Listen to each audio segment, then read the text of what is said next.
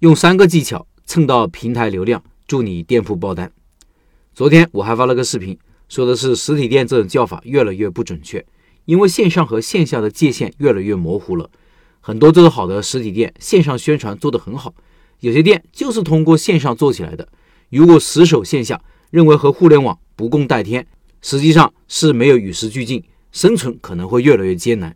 我建议开店老板一定要拥抱各种互联网平台和工具。给店铺宣传引流，带来生意。外卖就是一个店线上运营很重要的一部分。做餐饮不能忽略外卖。今天东北饺子馆薛老板给大家分享一些做外卖的干货。他说：“下面我来分享几个我做外卖的经验，希望对大家有用。第一，商家综合评分一定要高，评分越高，权重越高，顾客在平台上才更有可能看到你。一共有十个评分标准，其中有两个容易掉分的，一定要注意。一是商家评分。”这点一定要多关注评价管理，每天可以花十分钟来看一下评价，差评一定要小心回复。遇到差评可以打电话给顾客解释一下，如果能让顾客删掉最好。顾客愿意删，我们可以答应他下次点单时送他个小东西，前提是他一定要改评价，就是删掉差评，重新给个五星好评，承诺也一定要兑现。如果他不愿意删，回复时一定要想好话术，不用去对他，因为我们评价是给新顾客看的。给了差评的顾客，他不在乎你怎么回复他。新顾客进来，看到商家对差评的回复，是决定他要不要购买产品的标准之一。打个比方，商家因为少拿一瓶饮料导致的差评，商家的回复是道歉，并且退款给顾客，并且承诺以后会优化流程，避免再次出现类似的问题。那么新顾客就对商家产生了信任，就会下单。反之，如果新顾客看到的差评回复是在埋怨顾客，新顾客对商家第一印象就不好，去另外的商家下单了。我们就失去了一位顾客。另外还有一个分数很难起来的，就是出餐完成上报率。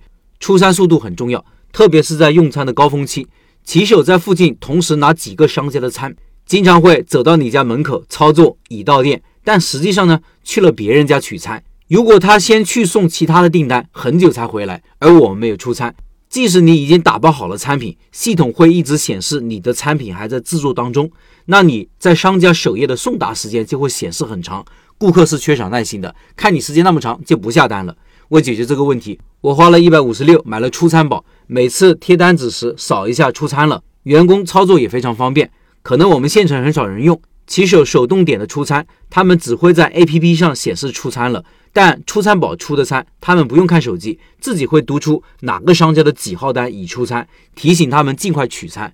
这样做，骑手来得快，送到顾客手里也快，不光店铺分数上去了，顾客满意度也提高了。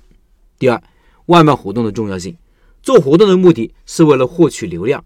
以前还可以做假的大力度满减的活动获取流量，就是设置高额满减，再把单个的商品做折扣活动，折扣和满减不能同时享受。现在平台推出智能选活动的功能，就是两个活动中哪个更便宜，就会自动生成交易金额。那种假的高额满减就做不了了。平台平时会推出一些流量活动，就是参加了会给你的店推流。我会选择流量活动中成本比较小的活动报名。我发现超值加购这个活动适合我，比如一元购可乐这个活动，可乐是小瓶的，平台自己设置的，我们只需要进货来参与活动就可以了。原先我选择的是加一元购一个韭菜盒子，这里有两个问题：韭菜盒子我卖两块五，现在一元换购，顾客没占到多少便宜。我饺子属于主食类，再换个一个主食，顾客没什么兴趣。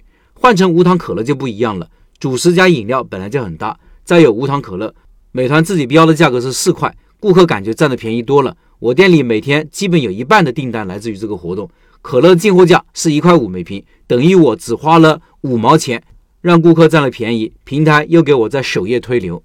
我把这个活动介绍给朋友，以前他店里外卖很差的，现在每个月都超额完成任务。这段时间，我饿了么还上了一个一元加个柠檬茶的活动，有同样的效果。第三，用户收藏店铺，这个比花钱的推广还好用。只要顾客收藏了店铺，下次打开外卖 APP 想点餐的时候，他收藏的商家就会优先显示在前面。商家有什么新品上架，有什么新活动，平台都会给收藏的用户推送。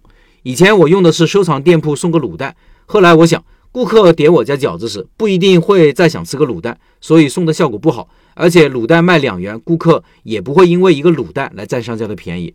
后来改成收藏店铺减配送费，效果好了些，配送费减几元，商家就要给顾客支付几元的配送费，对顾客来说是实实在在的该付的钱减少了，这样效果好一些。不过商家的成本高一点。现在我改成收藏店铺送全套的蘸料，一共四种蘸料，每种设一元，再送一份汤，蘸料成本几分钱一个，汤也就两毛，设置五块钱的东西送给顾客。吃饺子都需要蘸料，顾客收藏人数上升的非常快。获取流量有两种方式，一种是花钱买流量，一种是通过这些运营的小技巧蹭到平台的流量，但是成本更低。你愿意用哪种方式？显然后者更划算。另外，东北饺子。将于四月二十三号晚上八点，也就是明天晚上周六晚上八点，进行第三次拜师学艺的直播介绍。薛老板本人会直播，感兴趣的老板进入直播群和薛老板直接交流。音频下方有二维码。